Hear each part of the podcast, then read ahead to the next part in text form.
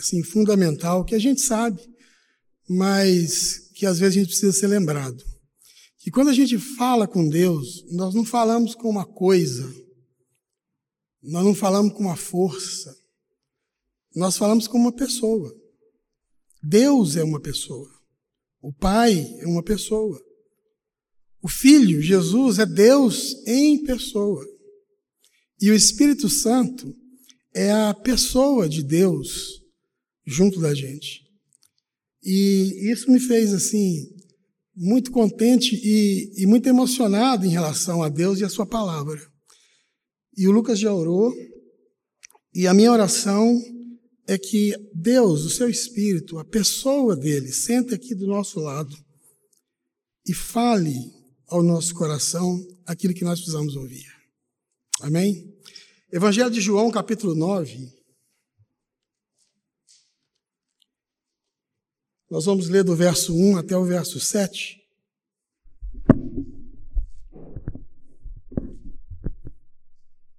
João 9, de 1 a 7. Os irmãos acharam? Quem achou diz amém. Isso, diz assim a palavra do Senhor. Caminhando Jesus, viu um homem cego de nascença. E os seus discípulos perguntaram: Mestre, quem pecou?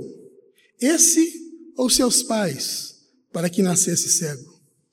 Respondeu Jesus: Nem ele pecou, nem seus pais, mas foi para que se manifestem nele as obras de Deus. É necessário que façamos as obras daquele que me enviou enquanto é dia, pois a noite vem em que ninguém pode trabalhar. Enquanto estou no mundo, sou a luz do mundo. Dito isto, cuspiu na terra e tendo feito lodo com a saliva, aplicou-a aos olhos do cego, dizendo: Vai e lava-te no tanque de Siloé, que quer dizer enviado. Ele foi, lavou-se e voltou vendo. Essa é a palavra do Senhor. Por quê? Por que, que ele nasceu cego? Por que, que ele nasceu com essa cara? Por que, que ele não fala? Por que, que ele nasceu com esse defeito? Por que, que ele nasceu com essa doença? Por quê? Por que, que existem pessoas que nascem afortunadamente ricas e outras que nascem miseravelmente pobres? Por quê? Quem é que escolhe isso? Qual é o critério dessa escolha? Por que, que eu fui espancado? Por que, que eu fui abusado? Por que, que eu fui abandonado? Por que, que a minha mãe não me quis? Por que, que eu não acho lugar aonde morar, que eu fico vivendo na casa de um parente do outro, e eu nunca tenho o meu lugar, eu vivo de favor? Por quê? Por que, que eu perdi meu filho tão cedo? E aí você pode emendar um monte de perguntas. Eu olho para o passado, para o meu passado, e me lembro de mim mesmo fazendo muitas perguntas assim. Todas essas e muitas outras. Por quê? Por que, que tem que ser assim? Por que, que as coisas são assim? Por que, que elas não são diferentes? E sabe de uma coisa? Não há nenhum problema nisso. Não há nenhum problema em você perguntar para Deus o porquê das suas dores e das suas tragédias e das suas doenças. De buscar em Deus a razão do sofrimento. De procurar saber dele, da fonte onde emerge, onde nasce todas as coisas. Compreender a vida e as coisas que passam pela gente.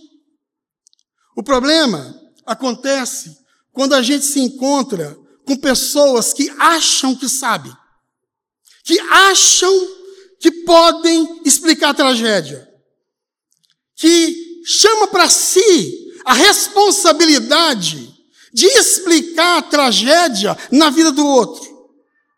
que não sabem nem da vontade revelada de Deus nas Escrituras, mas se atreve a explicar a vontade decretada, os desígnios do Altíssimo. Gente que não sabe nem de si mesmo. Gente que não sabe de nada, mas eles acham, eles acham que sabem.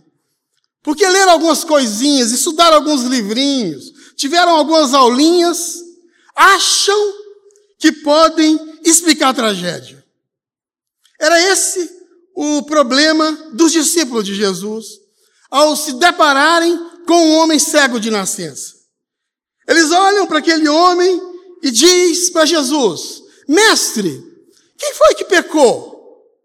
Este ou seus pais, para que ele nascesse cego? Nós já sabemos por que, que foi.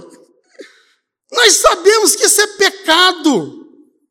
Agora nós já temos a razão. Agora nós também sabemos mais, Senhor. Nós temos também os suspeitos. Ou foi ele, ou foi os pais, ou foram os pais. Diga para nós agora quem foi que pecou. Porque a gente, a gente já sabe. Porque na cartilha da nossa igreja, que é baseada na terceira lei da termodinâmica de Newton, da lei da ação e da reação, que toda reação, toda ação constitui uma reação em efeito contrário. Nosso Deus é Deus que vinga o pecador, que anota todas as coisas que faz e como na novela, vai anotando, anotando, anotando. Capítulo final ele vem e detona de uma vez só tudo aquilo que a gente fez. Então nós já sabemos, explica para a gente agora, conta para a gente, quem foi que pecou? Ele ou seus pais? Esse é o ponto. Parece que as pessoas, elas nunca, elas nunca aprendem. Essa foi a mesma experiência vivida por um homem que viveu na antiguidade, chamado Jó. E a gente se lembra dele. Um homem riquíssimo, justo, temente a Deus. Essa, ah, as qualidades que a Bíblia fala sobre ele. Mas ele é acometido por tragédia atrás de tragédia. Os seus negócios falem, ele se quebra. Todo. Existe uma, uma mudança na economia e ele se arrebenta. Diz que as suas propriedades, que eram enormes, pegaram fogo. Fogo criminoso. Fogo acidental, como está queimando o país inteiro. As terras de Jó queimaram. Os dez filhos morreram num único dia, dez. Pensa você enterrar dez filhos no mesmo dia. E ele foi acometido por um câncer de pele horroroso, que estava devorando-o vivo. Nem roupa ele conseguia colocar. Ele se mudou para um monte de cinza, se vestiu de saco, de, de pano de saco e se coçava com, com caco de telha, se arranhava. A mulher dele sugeriu a ele: escuta, por que, que você não morre? Que vida desgraçada é essa? Por que, que você não morre? Mas antes de morrer, amaldiçoa o seu Deus. Amaldiçoa e morre. E aquele homem ficou irreconhecível, é o que diz capítulo 2 de Jó. Diz que os amigos dele foram visitá-lo e eles não o reconheceram. Os seus cabelos, os seus dentes, os seus olhos, o seu corpo, o seu hálito, o seu cheiro, aliás, o seu mau cheiro, ele estava irreconhecível, cadavérico. Era só ferida e arranhado no corpo desse homem em cima de um monte de cinza. A cor dele era cor de cinza. E diz que os amigos chegaram e eles ficaram tão assustados, tão chocados, que eles ficaram sete dias e sete noites sem falar absolutamente nada. Nenhuma palavra, eles colocaram assim as mãos na boca os três. E não falaram sequer uma palavra de tão chocados que eles ficaram diante de uma tragédia inexplicável, horrorosa. Mas sete dias e sete noites são suficientes demais para que a gente se acostume com a tragédia na vida do outro.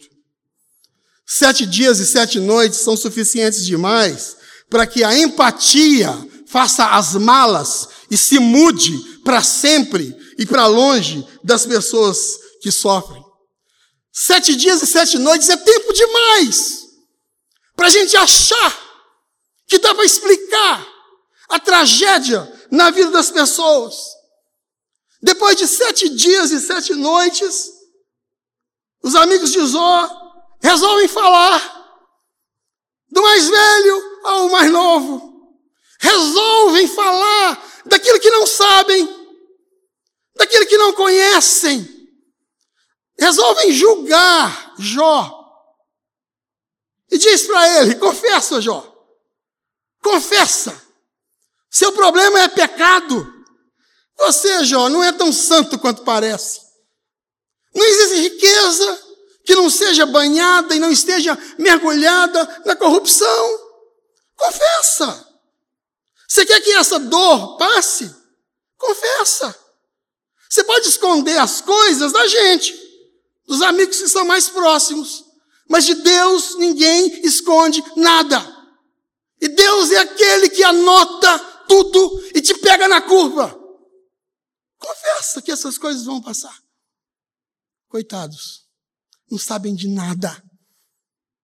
Não leram o livro, não leram o início da história, não sabem dos desígnios do Altíssimo e dos decretos de Deus, não sabem nem de si mesmos, não sabem nem da sua própria história, mas quer explicar a tragédia quer julgar as pessoas. Coitados. Coitados de nós, coitados daqueles que fazemos isso. Eu acho interessante como Jesus lidar com essa situação aqui. É fantástico. Cada vez que eu leio a Bíblia, principalmente os evangelhos, eu vou ficando apaixonado pelo jeito de Jesus, pela pessoa que ele é, pela maneira com que ele trata as coisas e as pessoas. Diz aqui a Bíblia que caminhando Jesus viu um homem cego de nascença. A primeira coisa que eu acho interessante aqui é como que ele vê as pessoas. Ele vê diferente de mim, de você. Ele vê as pessoas diferente dos discípulos. Antes de ver um cego, ele vê um homem, diz que era um homem cego. O foco de Jesus não é no defeito da pessoa, nem na doença da pessoa, nem no currículo dela, no que ela representa. Ele olha e vê a pessoa, vê gente. E você lê os evangelhos, está carregado disso. Em João, no capítulo 8, ele vê uma mulher que adulterou. Em João, no capítulo 3, ele vê um homem que tem uma mão seca. Ainda, em Marcos, no capítulo 5, ele vê um homem que tinha demônios dentro dele. Em Marcos, no capítulo 10, ele vê um homem que era rico. E por aí vai. Em Lucas, no capítulo 5, ele vê um homem que era leproso. O que me chama a atenção é que sempre ele vê a pessoa antes da doença. Sempre ele vê a pessoa antes da cor, antes da profissão, antes do defeito, antes da virtude, antes da condição social. Ele vê a pessoa antes de ver o vício dela. Ele vê a pessoa antes de ver o pecado dela. Ele vê a pessoa antes de ver a crença da pessoa. Ele sempre vê a pessoa. Ele não me conhece pelo apelido. Ele olha para mim e ele não vê um manco, mas vê uma pessoa que manca. E isso faz toda a diferença, porque o que me caracteriza para Jesus não é o meu defeito, mas é o fato de eu ser gente. É isso que me caracteriza para Deus e para Jesus, o fato de eu ser gente. E é por isso que a palavra dele tem tanta força, tem tanto poder, vai e atinge todas as pessoas, o cego e o que enxerga, o doente e o sadio, o homem e a mulher, o rapaz, a moça e o menino, atinge ela como uma faca de dois gumes, que vem e penetra a ponto de dividir alma e espírito, juntas e medulas. E quando essa palavra dele é falada com a força do Espírito Santo, não existe criatura no mundo que não seja invadida por essa palavra, porque ao falar, ele fala com gente e atinge as pessoas. É assim que ele vê, é assim que ele olha para mim e para você. Você não é uma coisa. Ele nos chama pelo nome. Ele sabe quem nós somos. Segundo lugar, eu acho interessante também quem é que Jesus vê. Jesus vê quem não pode vê-lo. Esse homem jamais podia ver a Jesus, ele é cego. Jesus vê quem não o conhece. Se você continuar lendo a história, depois do verso 8, 9, até o final do capítulo, esse homem não tinha ideia de quem fosse Jesus. Não conhece Jesus. Nunca ouviu falar sobre ele. Esse tipo de gente Jesus vê. Vê quem não pode vê-lo. É gente que, se Jesus não vê, vai passar a vida inteira da terra do nunca, do ninguém e do nunca mais. Existem muita gente assim hoje. Vocês pensam que não? Mas existe muita gente assim. Gente que, se Deus não vê, está condenado a viver a vida inteira perdido no meio da sua história de dor e de sofrimento. Há uns oito, dez anos para trás, eu estive num acampamento no Rio de Janeiro e conheci, numa das favelas lá, e conheci uma pessoa com uma história que jamais eu vou me esquecer. Ele nasceu na rua. Os pais deles eram moradores de rua. Ele nasceu na rua. E viveu a vida inteira na rua, praticando pequenos assaltos e, e crimes pequenos. Com 18, 17 anos ele foi preso por causa de alguns assaltos que ele fez. Ficou na cadeia dois anos, sem nenhuma visita, sem ninguém que se importasse com ele, nenhum telefonema, nada, ninguém, dois anos lá. Saiu de lá sem saber por quê, como. Alguém mandou ele sair. Ele sai, depois de dois anos, e vai procurar a mãe, nas ruas, no lugar, o pai, a família, onde ele, ele tinha mãe, pai e um irmão. Vai procurar naqueles lugares lá. Passa três anos procurando e não acha. No final de três anos, ele acha a mãe num barraco e ele tenta fazer surpresa, tipo, opa, cheguei. Quando ele abre a porta, a mãe está na cozinha, lavando alguma coisa, e olha para trás e diz: Ah, é você? Depois de cinco anos, sem um abraço, sem um tipo de relação. Aí ele pergunta pelo irmão, com quem ele se dava bem, ele gostava. Cadê o fulano? E a mãe diz: Eu enterrei. Há quatro meses atrás, estava entupido de droga.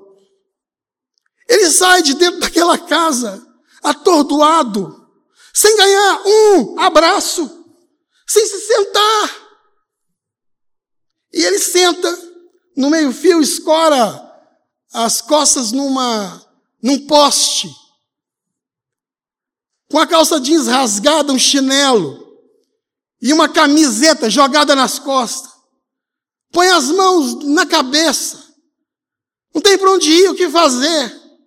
De repente, um, um papel tocado pelo vento chama a atenção dele. Ele corre atrás do papel e, e pega aquilo e lê. E é um folheto que tinha uma paisagem, uma, uma frase que dizia: Vinde a mim, todos que estáis cansados e sobrecarregados, que eu vos aliviarei. Mas não tinha telefone, não tinha contato, não tinha nada naquele papel. Era um papel amassado. Ele pega aquilo, enfia no bolso. E anda o dia inteiro procurando um lugar para ir. Dez horas da noite. andando, andando, sem saber onde estava indo. Ele ouviu uma música na praça. Uma praça perto do lugar onde ele estava.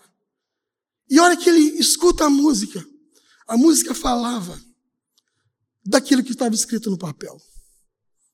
Vinde a mim, todos que estáis cansados e sobrecarregados, e eu vos aliviarei. Ele pegou o papel, leu, foi para aquele lugar, e para resumir a história, estava lá no acampamento. Ele, a mulher, os dois meninos que estudavam, ele e a mulher trabalhavam e trabalham até hoje numa transporte urbano. E a mãe é voluntária, ajudava na cozinha. É gente que Deus vê. Tem muitas histórias assim. E aqui tem gente assim. E nos ouvindo pela internet, tem gente assim. Gente que se Deus não vê, não tem nenhuma chance de mudar a sua história e a sua tragédia. Eu quero dizer para você que Deus vê você. Você pode não vê-lo, mas ele vê. Você pode não saber dele, mas ele sabe de você. Você pode não conhecê-lo, mas ele conhece você. Deus vê você, porque esse tipo de gente não passa desapercebido. Em terceiro lugar, Jesus não responde à pergunta dos discípulos, mas ele dá sentido à tragédia do homem. Jó também não teve as perguntas respondidas, mas ele ficou extremamente satisfeito com aquilo que ele viveu e aprendeu. Ele diz no final do livro, no capítulo 42, verso 5: Eu te conhecia só de ouvir falar, mas agora os meus olhos te veem. Salmo 119, 71 diz: Foi-me bom ter passado pela aflição, para que eu pudesse conhecer os seus decretos. Em João, no capítulo 9, aqui que nós lemos, Jesus não culpa o homem, nem culpa os seus pais, e nem defende Deus, como alguém já disse, Deus é bem grandinho para que alguém precise defendê-lo. E nem fica fazendo filosofia em cima do sofrimento do homem que é cego. Mas ele deixa claro, deixa claro para os discípulos e para nós hoje, que a dor humana é matéria-prima fundamental para que Deus possa fazer as suas obras. É matéria-prima na mão de Deus e aquilo que a gente acha que é vergonha é a oportunidade de Deus fazer um milagre na vida da gente. Aquilo que a gente acha que é castigo é pedra bruta na mão de Deus para que Ele possa mostrar como é que ele transforma as coisas em diamantes brilhantes. Pega a história desgraçada da vida das pessoas e mostra a sua cara na realidade humana. Mostra quem ele é. Nem ele pecou, nem seus pais pecaram. É assim para que Deus faça uma obra. Esse vai nascer cego, porque eu vou fazer uma obra nele. Entende isso? Ninguém sabe por quê. E talvez você nunca venha saber por quê. Mas vai saber para quê para que Deus venha e mostre a sua cara na história e diga para as pessoas quem Ele é. E Deus continua usando o caos, continua usando a tragédia e a dor do seu povo para mostrar o seu rosto e a sua cara na história, para revelar o seu poder, o seu amor e a sua força para encantar as pessoas com a sua graça. Usa toda a nossa história para isso. Eu olho para a minha vida, olho para trás, para a história que eu vivi, para as perguntas que eu fiz, para os sofrimentos que eu tive, e não foram poucos, para os apelidos que eu ganhei, para a acepção que me foi feita, para as oportunidades das quais eu fui preterido, dos nomes que eu fui chamado. Eu olho para essas coisas todas, para os porquês, eram tantos que vocês não imaginam. Mas à medida que Deus foi se mostrando para mim, foi me curando de doenças muito maiores que eu não podia ver e que as pessoas não podiam ver. E eu fui conhecendo quem Ele é. Os porquês foram perdendo as forças. Eles foram perdendo a capacidade de me humilhar e de fazer com que eu me perdesse diante de cada ponto de interrogação. Eu fui entendendo quem Deus é.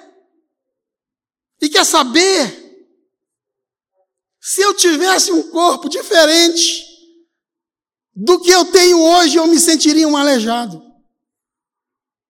A única coisa que eu queria ser é mais magro.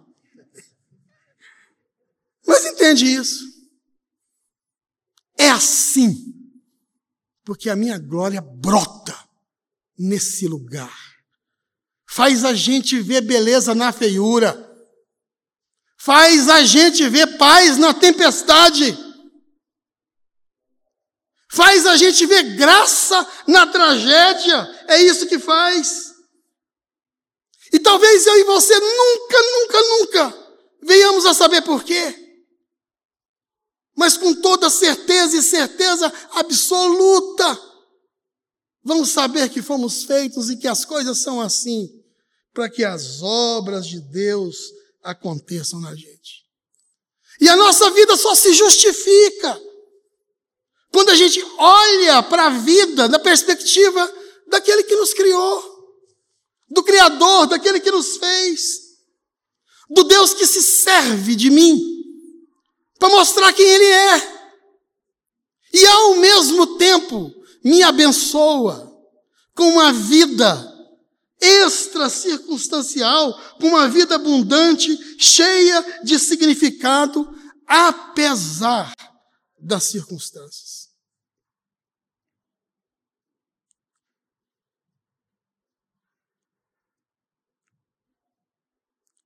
Eu gostaria de encerrar lembrando você de algumas coisas. E é tanta coisa que a gente acaba se esquecendo. Mas a primeira é que o fato de você estar aqui hoje, ou aqui, vendo pela internet, é sinal de que Deus o vê. Que Deus vê você. O fato de você estar diante dessas verdades de hoje é sintomático de que Deus te vê. Talvez você não possa vê-lo, mas tenha certeza, ele vê você. A segunda coisa que ajuda a gente a identificar se Deus está vendo a gente, sabe o que, é? É quando ele fala conosco. Essas coisas que você está ouvindo, está fazendo sentido? Ou você acha que eu inventei esse trem da minha cabeça? Que eu sou um camarada assim tão inteligente que eu vou lá, invento uns trem e vem falar aqui. Tem gente que acha. Mas tem gente que ouve isso e diz assim: Isso é palavra de Deus para mim. Se isso está acontecendo com você, é porque Deus está vendo você. É porque Deus sabe e porque Deus está tá falando com você. Está ouvindo a voz de Deus? Você é capaz de vencer as suas próprias ilusões e, apesar de me conhecer, saber dos meus defeitos, quem eu sou, você consegue vencer tudo isso e acreditar que isso que você está ouvindo aqui é palavra de Deus? Pois é. A terceira coisa eu quero que você saiba que você, para Deus, não é o seu defeito. Você não é a sua doença. Você é gente. Pelo menos para Jesus, você não é mesmo seu defeito. É possível que eu e você nunca venhamos a saber por quê, mas a cada dia vamos ter a certeza absoluta de que Deus vai fazer uma obra na nossa vida. E por último, a vitória não está necessariamente na mudança das circunstâncias. Esse homem foi curado da sua cegueira, mas muitas pessoas não são. A vitória não está na mudança das circunstâncias necessariamente, mas a vitória está no fato de que eu começo a entender a razão de Deus a meu favor. Está no fato de eu conhecê-lo e me encantar com ele. E à medida que eu conheço, ele vai me curando por dentro e me transformando em algo e em alguém capaz de manifestar sua glória. Eu acreditei nisso há 38 anos. E continuo acreditando que um dia Deus vai vir e vai fazer algo tão maravilhoso na minha vida que as pessoas vão dizer: Nossa, que bom que foi assim. Amém?